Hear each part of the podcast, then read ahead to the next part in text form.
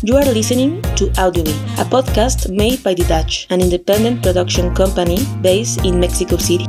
Here, we'll talk about films and series. We will also interview other filmmakers. We will learn about their history, their work, and creative process. I'm your host, Rocio Rubio Roman. Today, we will interview Timothy Coletti, producer, editor, writer, and director based in LA. I'm asking him for a quick summary about his work this last year. The most recent project was a picture called The Cabin, and uh, I did that about a year and a half ago. It was the first time I'd ever done stop motion, and uh, so I wanted to do it to see if I could actually do it and do it well enough that when people looked at it, they go, "Okay, this is this is professional looking." So I did it, and I uh, built all the characters, did the set. Uh, it took a while doing that, but it was fun, no complaints. Uh, we got it done. Then I started submitting it to festivals. So the very first festival I submitted to was Oaxaca Film Festival, and I got into. So I was super excited about that. Uh, then I got rejected from a bunch more. However, then I got into two more, so it ended up being three film festivals. And uh, once we got to the festival, it was great because that's when you see how the audience responds. And that's when you know if the product is really good because that's who ultimately you make it for is the audience to see if they're going to enjoy it. And once we got there, we had a great audience and I was really excited. And then we got to festival closer to where I live, uh, which was great. And then we had that one again, a great audience. Uh, and I always love the Q and A with the audience because for me that ability to interact with the audience and talk to them and find out what they like and share the stories about making it. It sort of connects the two of us together in this in this project, and so they're sort of involved in it, and you know, in a, in a tangential way, they're involved in it. So we're we're together in the project, and it's nice talking to them and then hearing them tell what they think, and then you're telling your stories, and they respond to that. So uh, we did the next festival here, and it went over really well. And so for me, that was a sign that okay I know what I'm doing now. I can deliver a product to the to the market that people are going to want to see, and so that just inspired me more to want to do the next one. And so in that one, then I started the next one.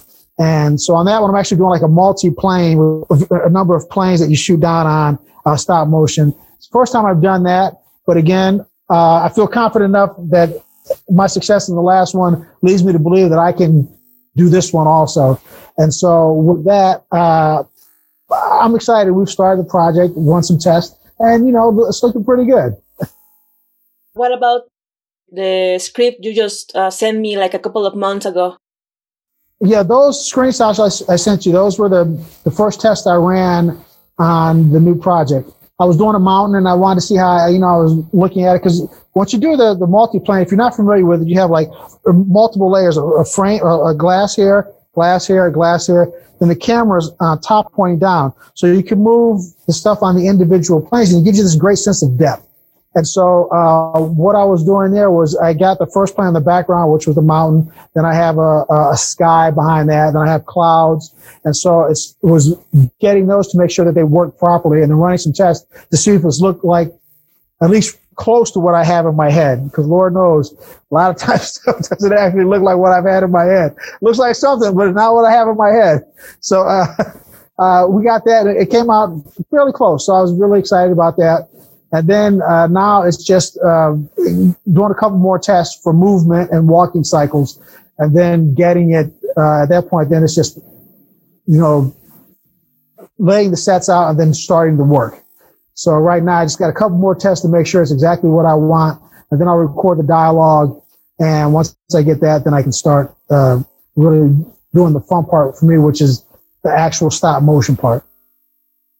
You also told me about a third project, right? Because you needed to stop because of the pandemic, and now yes. you're working in the next project, right? Yeah. So what happened was when the, the you know as everybody knows, when the pandemic hit, it just sort of just messed up everything. So I had a, another short I wanted to do, which was live action. I had to put it off. And I figured, well, let me work on the, uh, the stop motion. Uh, but now that the pandemic's coming to end, they got the vaccine out. Uh, and I'd already completed the script on those other two projects that I work, wanted to work on because there was actually two shorts. Um, right now, it's like, okay, do do I keep going with the stop motion because that's going to be really involved and it's going to take months to complete, or do I sort of sort of tighten up the scripts a little bit better because when this pandemic ends, I'll be able to jump right into shooting live, the live action stuff. So I'm sort of, uh, torn between the two, you know. And so I think ultimately what I'm go- going to do is because because I've had this time now where I can accomplish the like writing and whatnot, the time because a lot of times one of the biggest complaints is I don't have enough time to do something. Well, right now I have that time. So I am going to do a lot of, uh, so what I've decided is I'm going to put the stop motion on hold for a while and then concentrate on the scripts. And the, the two scripts are finished. I just want to tighten up a little bit more to get everything ready so that when it ends, the vaccine is ready, I can just jump into production because those are the ones, that's my first love is, is film, live action.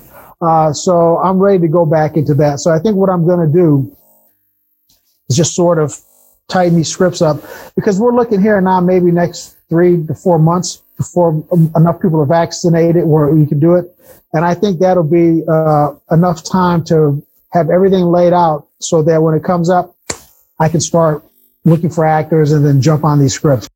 Are you planning to do it to film it in LA? Yes, uh, I'm very fortunate at this point. And my backyard, I have a there's a corral up in my backyard, and I have uh, some other property up there. But it's enough for for this particular script. I could shoot up there. So yes, I'm going to shoot in LA, and I'll probably shoot in my yard. So there's a couple other uh, shots that I'll have to go off. But fine, that's that's fine. It's still LA. But um, so yeah, I'm going to do everything here. Um, because it's a short, um, I'm fortunate there's only a few locations that I have to deal with. Uh, and so most of those I can either get here or very close to where I live. Uh, I'll probably use a different DP than what I've used before, than the one I've always used before. Uh, and so I'll do that. And then, uh, again, you know, after that, it's just getting the actors and then getting the rest of the project going. And so, um, and since I have two distinctly different scripts, uh, which call for completely different actors, it's not like I can use actors in one, then reuse them in the second one or use them again in the second one. So I actually end up getting, you know, doing the one project, wrapping it, and then starting all over again for the second for the second project, which is great because I sort of feel like now I have a a, um, a slate of projects that I know are ready to go and everything's set, and now it's just waiting to do it.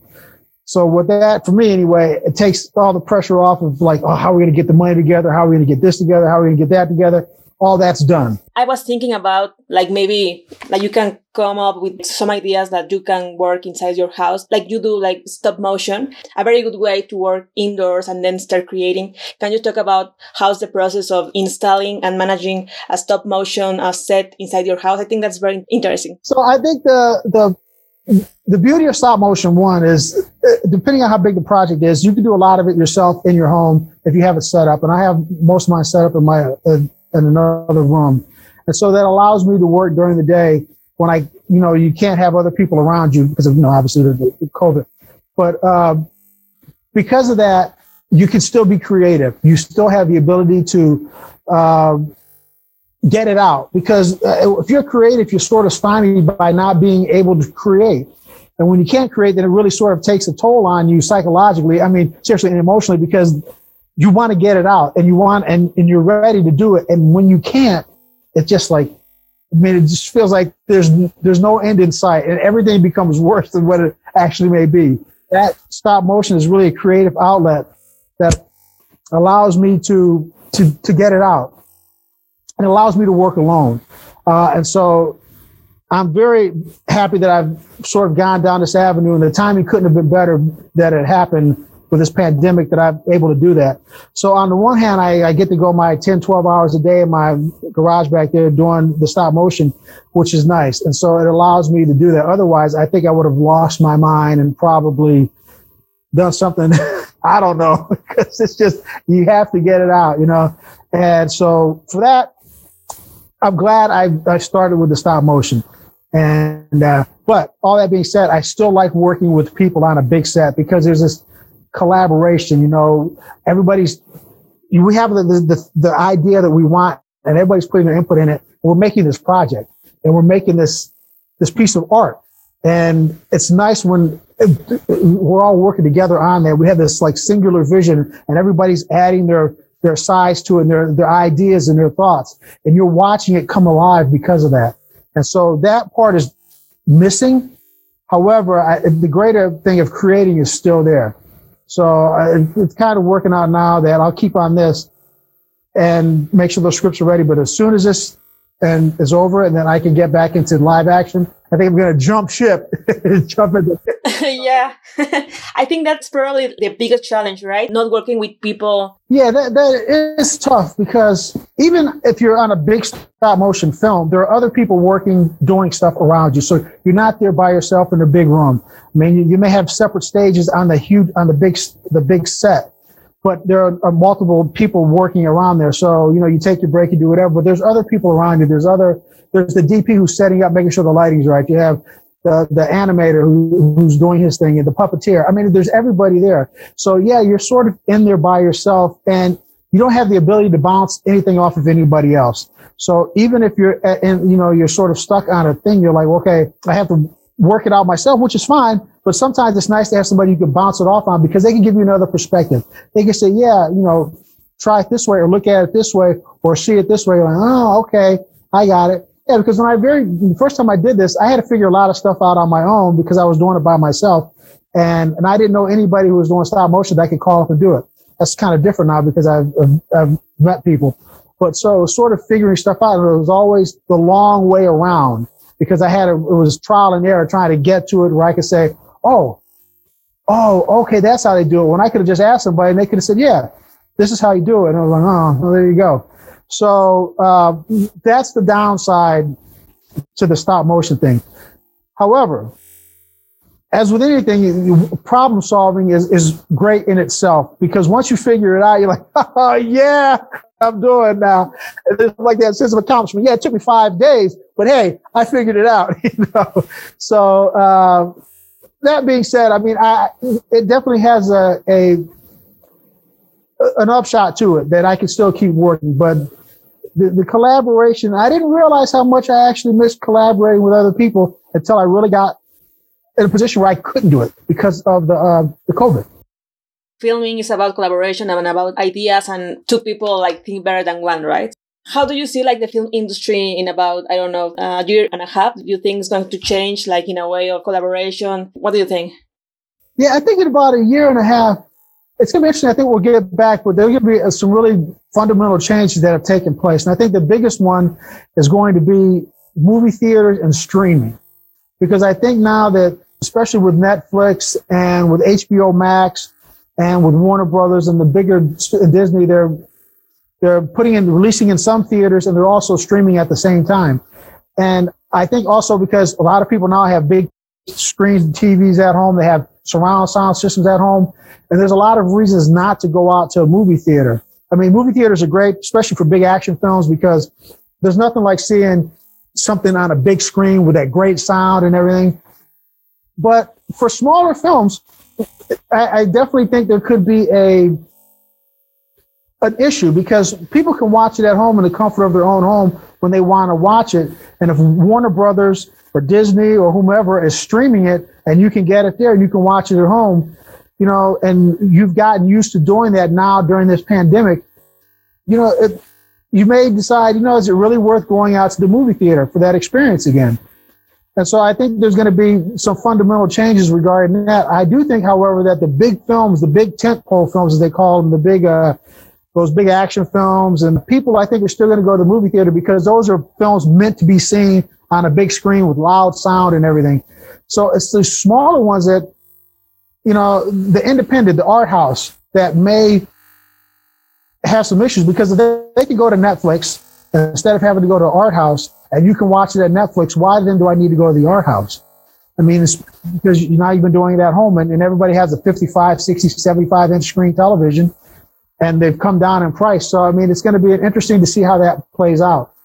Um, I still think films are still going to be, you know, people are going to be making films, and, and you know, it's going to be interesting to see the stories because of the pandemic if they shift to a darker sense, especially given also the other things that took place in America during the pandemic with uh, the protests during the summer, with the, those people trying to, you know, take over the White House uh, and a bunch of other stuff. So I'm curious to see the tone of filmmakers, the tone of film, the films that come out the next couple of years, if they address that or if they're looking for just big happy films because it was such a dark period during that pandemic thing. So that's going to be interesting to see how that how that plays out. Do you think that in a way maybe this pandemic uh, it's provoking that many independent filmmakers search for other options like streaming, maybe platforms like YouTube instead of the big screen? Maybe that's a positive way to, to see the pandemic.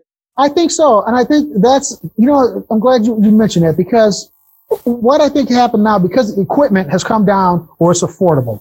You go to Netflix now and you look at their list of cameras that they've approved to do Netflix films and for their for their uh, TV shows or whatever, you'll see that the least expensive one is the uh, the, the Lumix, which is the Panasonic S1H. You can get that camera for about four thousand dollars, and it has all of the specs that Netflix says it must have to do a show on Netflix. So that being said, if you have that camera and you can make a show, then Netflix is a, a, is a very realistic possibility. Not just Netflix, but all the other ones that are coming up that are following in Netflix uh, shoes. So there's an audience there, and there are people who you can find an audience on Netflix. And it's not just Netflix; they're in various countries, international. And because equipment has come down in price, editing has come down in price, a lot of people now will not have to see the theaters as the only alternative or the most viable alternative for their product. YouTube, Vimeo, everybody has their streaming service. Everybody has a, and there are great films on there. And I think as the product gets better on these services and people see that, wait a minute, there's really good stuff on here. More audiences go to that. And so now they become a, a, a much more valuable place to have your product. And so because of that, the products have to get better because some of the bad stuff is going to get filtered out saying that, I think that, yeah, there's going to be, uh, for the independent lower budget filmmaker, I think this is a great opportunity for that because now people are really realizing that streaming is not a bad alternative to movie theaters for good product. Since I've been, you know, during this pandemic, I've seen a number of films that have gone straight to Netflix that weren't, you know, before it used to be, oh, it's going to video, it was a bad film. It just sort of said it was a bad film. But now it's going to Netflix. That means it's still a good film. It's not like it, it has that that scarlet letter attached to it that says, "Oh, this is bad." Now it's like, well, you know, this is a, a good film. So you look at it like these are really good products over here. And I think because the product has gotten better, that that's only that's just even better for the independent filmmaker because if you know that you can make a good film and it's a good film and they're willing to take it, then the film can find the audience. I watched the movie on I think it was either Netflix or Amazon Prime, and I, th- I think it was Amazon Prime. The name of it is Monster of Man. Guy directed it. He was a commercial cinematographer. Uh, he did commercials, and he did it for about two million dollars. It was a fantastic film, a fantastic film. I read the stories behind it. They were looking for distributors. He was trying to get distribution, and they wanted all kinds of crazy stuff. He said, "Well, that's just ridiculous. Why would I do that when I have Amazon?" He went to Amazon. The film has done fantastic. I watched it, and it's a it is a great film. It doesn't have big stars, not necessary. It's got a fantastic story. It was shot well. It was edited beautifully. And if you watch it, you're like, wow, this is a really good film. Million dollars, two million dollars on Amazon Prime. Why do I need distribution now when I can go to them with that project? And so, and he's more than made because I've been following this movie and it is done extremely well. So using that as a uh, as an example, I definitely think that the pandemic has allowed people or has shown people that streaming is a very viable market for your product, a distribution channel. Are you planning to go with streaming distribution? Yeah, absolutely. When I get it, I think that'll probably be my my first. I have a film streaming now on Amazon, uh, Safe House. The very first film I did that's on Amazon. So I have some experience with it, and for me, that that's fine. Uh, so I think my next big one will definitely go streaming, and because streaming allows you to market it, it allows you to to to, to craft the marketing, the, the, how you decide you want it to, uh, how you decide to present the film to the world. And your ideas may differ from the studio or from the distribution company who want to do it one way. And you're thinking, well, I have an audience and they're looking at it this way. I can do it that way. So, uh, based on that, uh, I think I would, my next film will definitely go streaming. Now, that being said, if a studio says, "Hey, we want the film, we want to do whatever," I would definitely consider whatever options are on the table. But I'm not going to preclude video or streaming rather just because it's streaming because there are people who want to see it there and they can watch it at home because they have the ability to watch it at home on a system that they enjoy. So absolutely. How do you think uh, film festivals can like manage all the situation? Because many of them are getting canceled or are getting like, you know, you know, for the next maybe f- five months, if everything is normal, how do you think is going to be the dynamic with film festivals? Well, you know, I mean, I, I, I think the film festivals, you have to look at what your purpose is going to the film festival. So if your, your purpose is to get, a, uh, uh, to sell a film, that's going to be a, a it's the bigger festivals are still going on, uh, but it may be a tougher sell because of the, the, not ability to have an audience there. However, if you're getting your film to get noticed or whatever, there are a number of festivals that have done a, lot of different things. Uh, I think some of the festivals are doing online. Um, so depending on what your what your reason is for going to the festival it says a lot about it determines a lot about how a festival is going to be going. And you know on this very last one i went just to see if i could pull it off and make sure it was working. So i had a, an entirely different reason.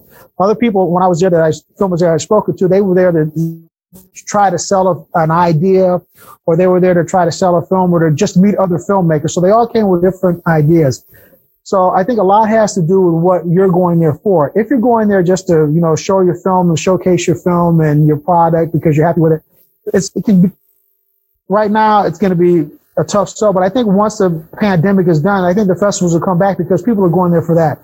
If you're going there because you invested a lot of money in a film, you're trying to sell that film at that festival, a lot's going to depend on how ready Hollywood is to go to the festivals. Are they going to go there and pack up and show up at, at Sundance or are they going to show up at Cannes? Are they going to show up at Toronto?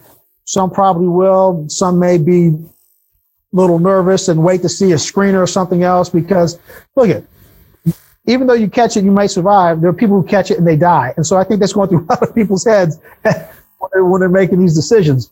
So um, I, I, think a lot has to do with why the film or why you as a filmmaker getting your film at the festival you have time right now because it's the, nothing is, is getting done. So you need to use that time valuably because one of the things people always complain about on any project is, I don't have enough time. I wish I had more time to do this. I wish I had more time to do that. Well, now you have that time and you may be saying, well, I'm not in the middle of the project. So, you know, it doesn't count.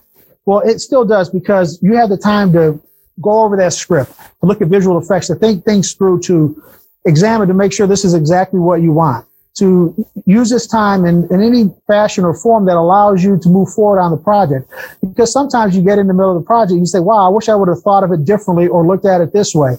And maybe now you have the ability or the opportunity to look at that. So for me, it was this, it was uh, learning about, you have the time now, take advantage of it. And, and even for me, especially when I'm writing, it's like, okay, I, I finished this project, I finished that one. Well, there's no reason to stop. You can keep going and you're not under the pressure of, of getting it done to get another one out there to just start, you know, the process again. You have the time to work on these other ones. So what may happen is you get three or four scripts finished and you have three or four projects now waiting and are ready to go. So that when it does end, that you can start those. So for me, it's been re- taking advantage of the time that I have. And on one project in particular, one of the shorts I'm working on, I had the opportunity to go out and shoot some second unit stuff, and which is what I I did that. And so I went out there. I was like, okay, I have the time now to go out and shoot all the second unit stuff that I know are supposed to fit in there, and to do that now, and not feel like okay, I shot the stuff now I got to go shoot that because we're editing. We got this and this this rush. It's like I had the time to go out there and find it and do it because I have time. So for me, it was mostly about taking advantage of the time that this pandemic has allowed me to have at, the, at this time right now. So for me, it's that's been the biggest, uh, the biggest thing that I got from the pandemic.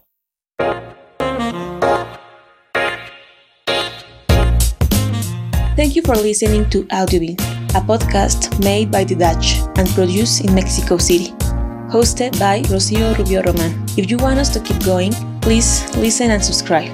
You can email us at audiobin at thedutch.com. Jazz Music by Bensound.